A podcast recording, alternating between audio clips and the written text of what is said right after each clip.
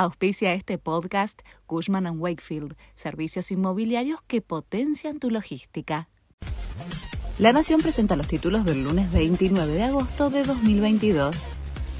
Militantes volvieron a cortar la calle en donde vive Cristina Kirchner. Hubo una nueva movilización frente al edificio de la vicepresidenta en Recoleta, donde se interrumpió el tránsito.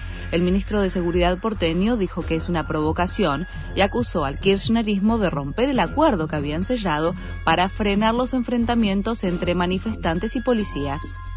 Sergio Massa negocia un alivio fiscal en tres sectores clave antes de emprender una gira internacional donde se encontrará por primera vez con el FMI, el ministro de Economía acelera medidas para energía, economía del conocimiento y el campo.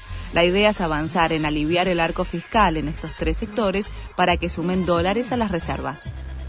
Se dispara el gasto de las empresas del Estado lejos del ajuste, recibieron un aumento de 37 mil millones de pesos hasta fin de año, pese a que algunas de ellas, como AISA, tienen partidas subejecutadas. Las 34 empresas en la órbita del Estado insumen 2.400 millones de pesos por día, que le gira el Tesoro para mantenerlas operativas, aunque la mayoría de ellas no sean rentables.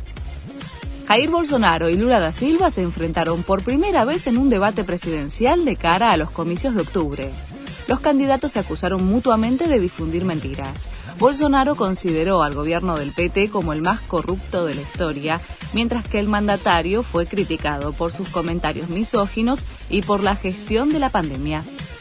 Terminó la fecha 16 de la Liga Profesional. Boca venció 2 a 1 al líder Atlético Tucumán y quedó como River, que empató en su visita a Tigre, a 6 puntos de la cima. El decano se mantiene en la punta porque Gimnasia, su escolta, igualó con Sarmiento y sigue a dos puntos de distancia. La fecha 17 comienza el jueves primero de septiembre. Este fue el resumen de Noticias de la Nación.